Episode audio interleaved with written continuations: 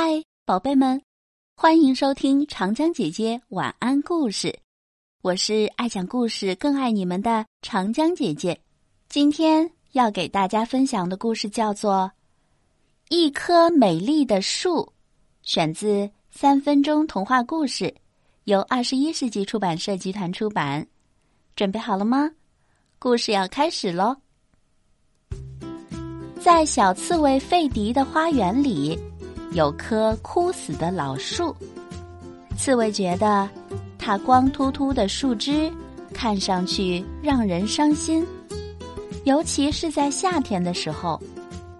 于是他决定砍掉这棵树。夸克斯打算给他帮忙。一天，他们拿着斧子到了树前，看到了一只小麻雀。可以麻烦你站在一边吗？我们要砍掉这棵树。费迪友好的请求他。小麻雀吃惊的看着他，然后激动的叫了起来，扇动着翅膀。不一会儿，小动物们从树的各个部位出来了，有躲在树皮下的甲虫和幼虫，有在树杈上睡觉的瓢虫。有在树底下安家的老鼠，还有在树枝上休息的小鸟。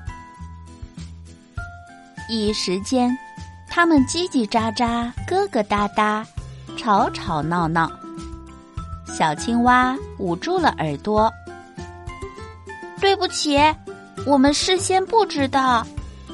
小刺猬喊道：“好了好了，你们待在这儿吧。”我能在其他地方找到壁炉的柴火，但是你们能做点什么，好让这棵树看上去不那么令人伤心吗？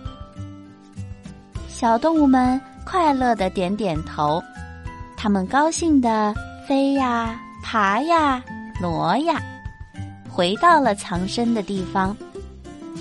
你们知道，费迪第二天早上透过窗户。看到了什么吗？那棵枯死的老树，突然一下子变漂亮了。几乎每根树枝上，都飘舞着一块彩布。小草围绕着树丫，细细的蜘蛛网缠绕其间。黄褐色的巢建了起来，看上去真是太美了。